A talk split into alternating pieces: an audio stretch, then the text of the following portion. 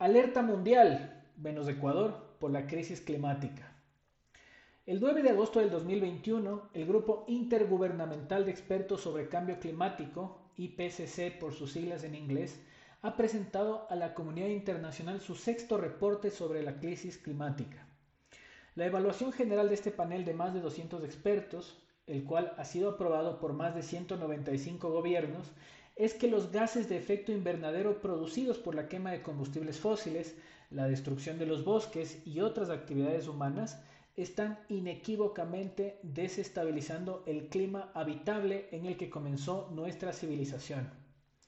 Los niveles de dióxido de carbono en la atmósfera están en el punto más alto del planeta en al menos 2 millones de años.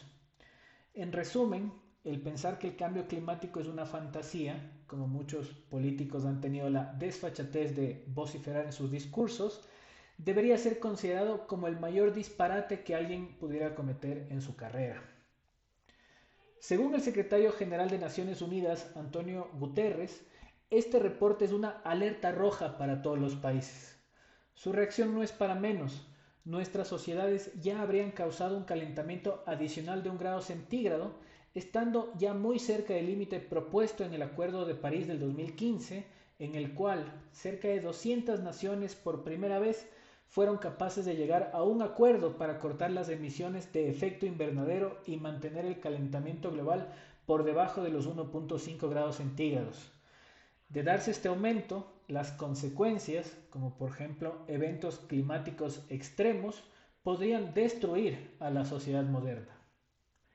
El mismo día que la primera parte del reporte de la IPCC ha sido publicada, la noticia se difundió por la gran mayoría de medios de comunicación a nivel planetario. Este, sin embargo, no es el caso ecuatoriano.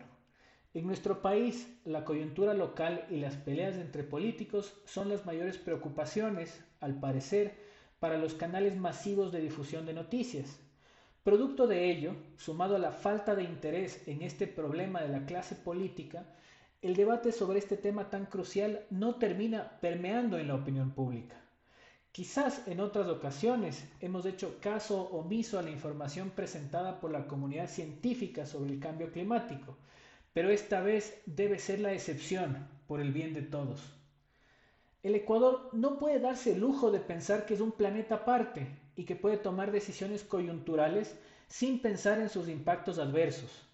Eso va desde políticos en el poder que quieren duplicar la producción petrolera de su país hasta dirigentes de organizaciones que promueven el retorno no focalizado de los subsidios a los combustibles fósiles en un mundo que va en la dirección totalmente contraria.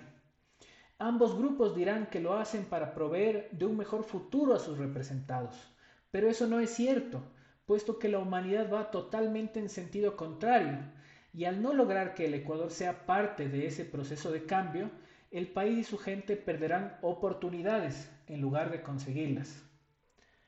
En menos de tres meses, el mayor evento sobre cambio climático tendrá lugar en Glasgow, Reino Unido. Se espera que el reporte de la IPCC genere compromisos nunca vistos de los países líderes globales. Dentro de esos objetivos encontraremos que la dependencia de la era moderna a los combustibles fósiles debe terminar en esta década.